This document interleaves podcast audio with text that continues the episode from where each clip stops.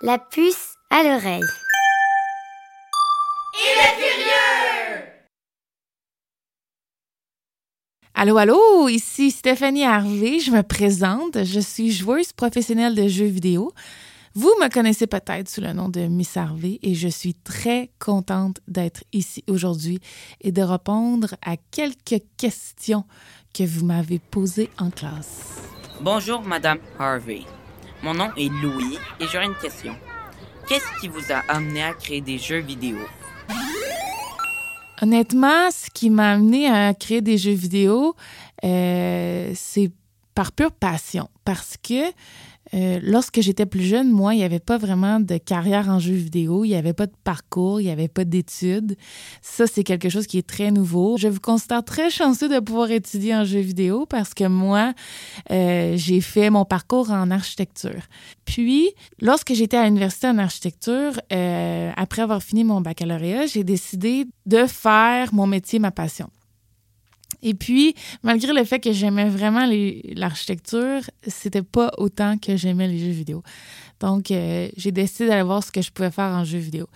Puis, je me suis rendu compte que le parallèle entre l'architecture puis euh, les jeux vidéo est quand même très proche pour la plupart du monde, peut-être que c'est facile de voir, de concevoir faire des buildings dans les jeux vidéo ou faire des cartes de jeux, peu importe. Mais moi, c'est pas ce côté-là qui me passionnait. C'était vraiment ce que l'architecte fait dans le bâtiment, qui est vraiment concevoir un bâtiment qui est euh, unique pour son emplacement, avec des contraintes, avec des obligations, des règles. Euh, exemple, si on faisait une école demain, ben, il faudrait faire des nombres de classes, une cour d'école, des jeux, des activités, un gymnase Bon, ben ça ressemblait plus à ça, moi, ce que je voulais faire dans le jeu vidéo. Et c'est exactement ce que le concepteur de jeu vidéo doit faire. Donc, il doit créer un jeu avec des contraintes. Ce qui veut dire, euh, par exemple, quelqu'un va te dire, ben moi, je voudrais que tu crées le jeu Mario Bros. Puis toi, tu sais que euh, Mario Bros doit être dans la plateforme, une plateforme de Nintendo, par exemple. Euh, puis toi, tu vas décider du jeu. Ben, ça va être un petit bonhomme qui va sauter, qui va avoir euh, des pouvoirs, qui va pouvoir lancer du feu, euh, qui, quand il va sauter, il va sauter de tant de pixels sur l'écran. Euh, on va se déplacer de gauche à droite. Bon, j'en mêle. c'est ça, être concepteur de jeux vidéo, et c'est ça qui m'intéressait le plus. C'était vraiment avoir l'expérience de jeu pour le joueur. Quand on joue à Mario Bros, qu'est-ce qu'on ressent? Donc, euh, c'est ça qui me fait vraiment, vraiment triper dans le jeu vidéo. Bonjour, je m'appelle Anaëlle. Ma question est en quoi consiste votre travail de joueuse professionnelle? Mon travail de joueuse professionnelle, euh, je dirais que c'est quand même, j'ai le goût de dire surréaliste, dans le sens que c'est très difficile à définir parce que c'est tellement nouveau, puis euh, j'ai pas vraiment d'exemple autre que moi pour me baser. Donc, je vais vous dire vraiment ce que moi je fais, mais je pense que chaque joueur professionnel a, je dirais, un parcours différent, puis des tâches différentes à chaque jour. Euh, prenez votre sport préféré. On va prendre par exemple le hockey. Euh, c'est comme si j'étais Carey Price. Donc, je fais comme Carey Price. J'ai une équipe, j'ai, je, je, joue pour une équipe qui ressemble un peu comme le Canadien. Euh, j'ai des commanditaires aussi individuels. Euh, je fais des pratiques d'équipe à tous les jours, souvent. Des fois, on a congé de pratique d'équipe, mais si on a congé de pratique d'équipe, il faut que je fasse des fois des pratiques individuelles. Euh, comme Carrie Price, j'ai une équipe de soutien, donc euh, j'ai des psychologues, des entraîneurs, des co ben, coachs, euh, des nutritionnistes, physiothérapeutes. Bon, j'ai tout ça, j'ai un agent. ensuite de ça, lui, il doit aller au gym. Il fait pas juste se pratiquer au hockey. Il doit aller au gym pour s'assurer que son corps est en forme et tout ça. Ben moi, je fais aussi la même chose parce que être assis devant un ordinateur puis jouer pendant des heures, ben ça demande beaucoup, beaucoup d'efforts statiques qu'on appelle. Donc, c'est un effort qui fait que euh, si tu passes huit heures devant l'ordinateur, mais tu n'es pas en santé, ben tu vas vraiment, vraiment te faire mal à ton corps, à ta tête, à tout. Donc, euh, moi, je fais beaucoup de travail au niveau de mes abdominaux, euh, au niveau de mon dos, au niveau de mon cou, au niveau de toutes les parties du corps qui peuvent avoir des blessures si je passe longtemps du temps devant l'ordinateur. Oh, j'ai oublié de mentionner les poignets. Ça, c'est super important. Euh, puis ça, c'est même quand je joue, je fais des exercices de poignets pour pas avoir des problèmes comme des tendinites qui peuvent carrément briser ma carrière. Donc, ça, c'est quelque chose qui est très important. Donc, euh, comme le, sportif professionnel, j'ai aussi des entrevues. Je dois voyager pour aller dans des conférences, représenter des commanditaires, euh, faire des collaborations avec des œuvres de charité. Bon, je fais un peu tout la même affaire. Mais il faut savoir que dans une journée, ben, j'essaie de jouer au moins cinq heures par jour. Puis là, vous parlez à des gens qui jouent, par exemple, à des jeux comme League of Legends ou Fortnite, ben, ces gens-là vont peut-être vous dire, nous, on joue 12 heures par jour. Moi, je considère que c'est pas très productif de jouer autant. J'aime mieux jouer moins puis d'être très productif dans ma qualité de jeu puis d'avoir une vie beaucoup plus balancée, ce qui veut dire bien manger, bien dormir. Ah, le sommeil est énormément important. C'est quelque chose que j'ai commencé à vraiment m'occuper depuis que je suis juste professionnelle. Si je dors moins que 8 à 9 heures par soir, pour moi, ça vraiment fait très mal à mon jeu parce qu'il faut savoir que c'est beaucoup, beaucoup intellectuel et mental. Donc, si on est fatigué, ben, on perd la concentration. Donc, c'est super important. Bonjour, mon nom est Gaëlle et j'aimerais savoir combien de temps passez-vous devant les écrans et comment gérez-vous ce temps pour ne pas passer trop d'heures devant la console? Ça, c'est une question qui est quand même très difficile parce que même moi aussi, des fois, je peux passer une journée là, comme je joue beaucoup à une journée, puis ça ne veut pas dire nécessairement que j'ai un problème. Il faut savoir que si c'était tous les jours, 12 heures par jour devant l'écran, là, j'aurais un très gros problème. Euh, moi, j'essaie vraiment d'être organisée dans mon horaire. Ça veut dire que euh, je me dis vraiment, je vais jouer de telle heure à telle heure, puis j'essaie de le respecter. Parce que souvent, ce qui se passe, c'est qu'on se dit, on va jouer de telle heure à telle heure, puis on dépasse, puis on dépasse, puis on dépasse, puis on empiète sur le sommeil, on empiète sur les activités, on empiète sur tout le reste. Et je pense que là, ça veut dire qu'on n'a pas le contrôle sur notre, notre jeu. Donc, moi, ce que j'essaie de faire, c'est, par exemple, si j'ai une pratique le soir de 7 h à 11 h du soir, euh, je vais m'assurer de commencer peut-être un petit peu avant 7 heures pour me réchauffer, euh, avant d'arriver avec mon équipe pour pas être trop froide. Fait qu'une demi-heure avant, je me réchauffe. Puis après ça, à tous les heures, euh, une partie, moi que je joue, le jeu que je joue, c'est Counter-Strike, ça dure environ 45 minutes, une heure.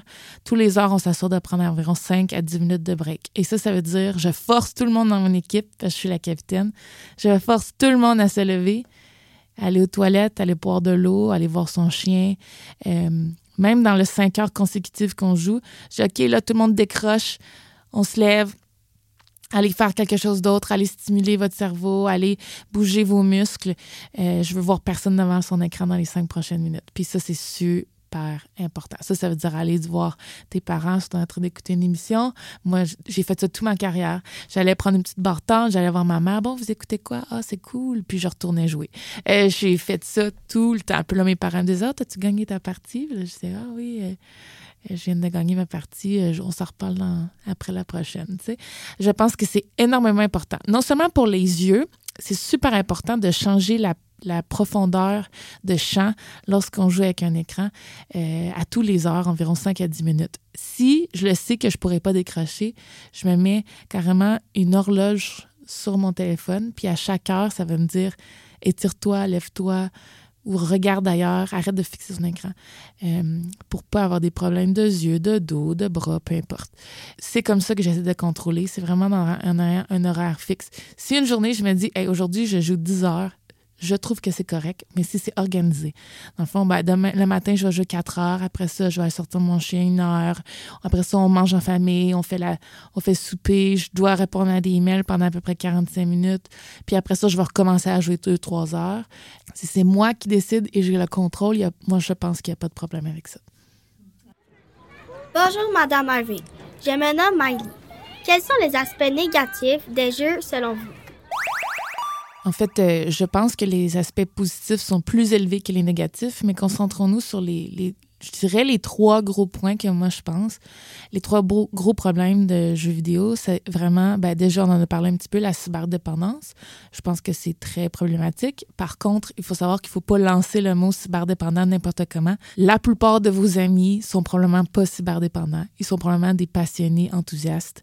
Il faut pas dire euh, ça à n'importe qui parce que c'est une vraie maladie et qui doit être diagnostiquée par un médecin. Donc, il faut vraiment faire attention. Je pense que la deuxième deuxième, c'est la euh, cyberintimidation. Donc, tout ce qui a rapport avec l'Internet en général. C'est pas les jeux vidéo, mais malheureusement, les jeux vidéo sont victimes de ça, que ce soit le harcèlement en ligne. Si vous jouez des jeux vidéo avec des inconnus sur Internet, ben, il y a peut-être des chances que vous allez vous faire insulter pour aucune raison. Donc, tout ce qui a rapport à ça, euh, je dirais, les minorités qui sont présentes en ligne, ou que ce soit euh, les problèmes que vous pouvez voir à l'école, mais vous les voyez aussi dans le jeu. Euh, il n'y a pas vraiment de façon de déconnecter. Euh, puis surtout quand on est une fille en jeu vidéo, quand on est quelqu'un de minorité visible en jeu vidéo, ben, ça peut être plus difficile parce qu'on peut se faire harceler assez facilement. Puis autant on peut trouver des super belles communautés qui vont faire que ça va vraiment changer votre vie, autant que ça peut être aussi très difficile de vouloir euh, euh, continuer à jouer, de vouloir aller à l'école parce qu'il y a peut-être quelqu'un qui ne vous lâche pas sur les médias sociaux, dans le jeu, un peu partout. Donc, euh, je trouve que c'est super important de se soutenir et d'être gentil en ligne. Et c'est vraiment très difficile, même moi, pour moi, de toujours, toujours, toujours être gentil. Et je pense que la plupart du monde euh, ont été victimes de cyberintimidation. Peut-être que vous, vous vous dites non, moi, pas moi. Euh, je pense qu'il y a beaucoup de gens qui font semblant qui n'ont pas été victimes ou qui ne le réalisent pas, mais qui l'ont été. Donc, il faut faire aussi une prise de conscience avec ce qu'on dit sur Internet et faire un peu plus attention aux messages qu'on envoie. Le troisième, je pense, ben, c'est quand même un milieu qui est euh, assez fermé ces temps-ci. Ça devient de mieux en mieux, mais ça peut être très difficile sur la diversité, ce qui veut dire, bon, ben moi, en tant que femme, euh, j'ai été victime de beaucoup de misogynie. Donc, la misogynie, ça veut dire euh, être méchant envers les femmes. Je pense que ça le résumerait. puis ça, ça peut provenir de d'autres femmes aussi. Là. C'est pas nécessairement homme à femme, ça peut être femme à femme, ça peut être n'importe qui. Euh, puis moi, je trouve ça quand même important, l'équilibre des genres, d'avoir l'égalité entre femmes et hommes. Puis je pense que la plupart du monde trouve que c'est un, discours sensé, euh, de juste que tout le monde soit égaux. Euh, donc, quand les commentaires misogynes, ben, t'attaquent toi personnellement parce que t'es une fille en jeu, ben, ça peut devenir très difficile. Il n'y a pas de beaucoup de femmes dans le jeu vidéo, mais ça devient de mieux en mieux. Il faut savoir que beaucoup de filles et de femmes qui jouent à des jeux, mais il n'y a pas beaucoup de femmes qui en créent. Il n'y a pas beaucoup de femmes qui euh, participent à des compétitions de haut niveau. Il n'y a pas beaucoup de femmes qui sont devant et derrière la télé en train de parler de jeux vidéo. Donc, oui, il y a beaucoup de femmes qui jouent, mais il n'y a pas assez de femmes qui, je dirais, travaillent en jeux vidéo dans toutes les facettes du jeu. Pourtant, c'est euh, une place et un métier extraordinaire. Je dirais qu'il y a environ dix ans, euh, la plupart des femmes qui étaient des personnages de jeux vidéo étaient très, très caricaturées. Euh, on avait la femme plantureuse, qui veut dire qu'il y a une grosse poitrine avec peu de vêtements, euh, qui était toujours soit très idiote ou soit la femme forte qui devait tout le temps, qui avait une, une sorte de femme, c'est une femme forte, puis il n'y avait rien d'autre. Il n'y avait pas de, je dirais, d'arc-en-ciel de personnalité là, où il pourrait y avoir une femme drôle, une femme petite, une femme grande. Bon. alors que du côté des hommes, on avait beaucoup plus de choix, comme le personnage de gars. C'est aussi très rare de pouvoir jouer un personnage femme. Ça a commencé euh, par des jeux comme Sims ou World of Warcraft où on était capable de fabriquer une femme, mais c'était pas mal tout. Euh, mais maintenant, c'est beaucoup mieux. Là. Vous êtes énormément chanceux d'être dans la génération où euh, nous, on s'est tanné d'avoir des femmes, euh, euh, j'ai le goût de dire, utiliser le mot bimbo, là, malgré le fait que je respecte ce modèle-là, parce que je trouve pas nécessairement qu'une femme bimbo n'a pas sa place dans les jeux, parce que moi, j'aime ça aussi, des fois, jouer tout type de personnage, ce qui veut dire pourquoi pas des fois ce genre de personnage-là. Mais le problème, c'est qu'il n'y avait pas d'autres offres. Et là, maintenant, on en a de plus en plus. Il y a des super beaux jeux qui ont été créés par des femmes et qui ont des femmes qui ont beaucoup plus de profondeur comme personnages. Euh, puis ça, je trouve ça vraiment, vraiment très cool pour vous. Bonjour, mon nom est Ryan et ma question est quel conseil donneriez-vous aux jeunes qui souhaitent travailler dans le domaine des jeux vidéo?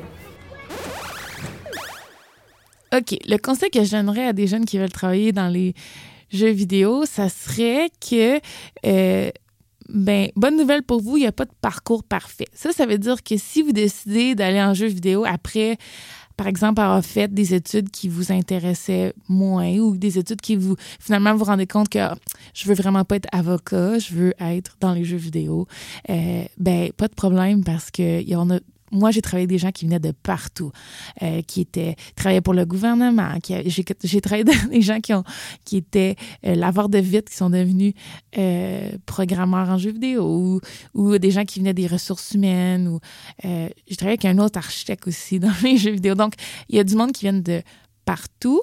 Puis ça, ça veut dire qu'il n'est jamais trop tard. Puis dites-vous, si vous voulez faire quelque chose que d'autre que les jeux vidéo dans la vie, ben, il n'est jamais trop tard pour embarquer dans sa passion, puis vraiment, vraiment manger de notre travail parce que, euh, encore une fois, on est une génération qui est vraiment très chanceuse où on a tellement des beaux métiers qui nous permettent vraiment de faire ce qu'on veut. Puis il faut savoir aussi que euh, il y a énormément de compétition. Il va y avoir beaucoup de monde qui vont vouloir faire ce genre de métier-là et que ça va être énormément difficile. Fait que c'est pas, faut pas vous lever d'un matin en disant, moi, je vais travailler dans les jeux vidéo parce que j'aime ça puis ça va être facile. Puis bon, c'est vraiment pas la bonne attitude. Il faut embarquer dans les jeux vidéo en se disant, il va falloir que je me démarque, il va falloir que je travaille fort, il va falloir que je laisse pas tomber même si j'ai pas les, les emplois que je voulais parce que moi c'est ça que j'ai dû faire euh, malgré là, le, tout le succès que je peux avoir présentement pendant des années euh, je me suis battue pour avoir les jobs les emplois. Euh, j'étais une femme en jeu quand il n'y en avait pas beaucoup. Euh, j'ai vu mes, mes collègues d'études qui ont réussi à avoir des jobs en jeux vidéo avant moi.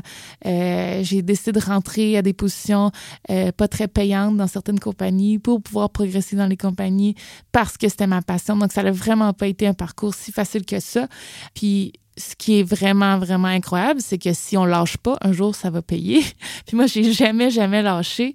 Puis euh, me voilà aujourd'hui. Puis vous avez tellement, tellement, tellement de belles ressources en ligne pour apprendre à faire des jeux vidéo si vous voulez vraiment travailler là-dedans.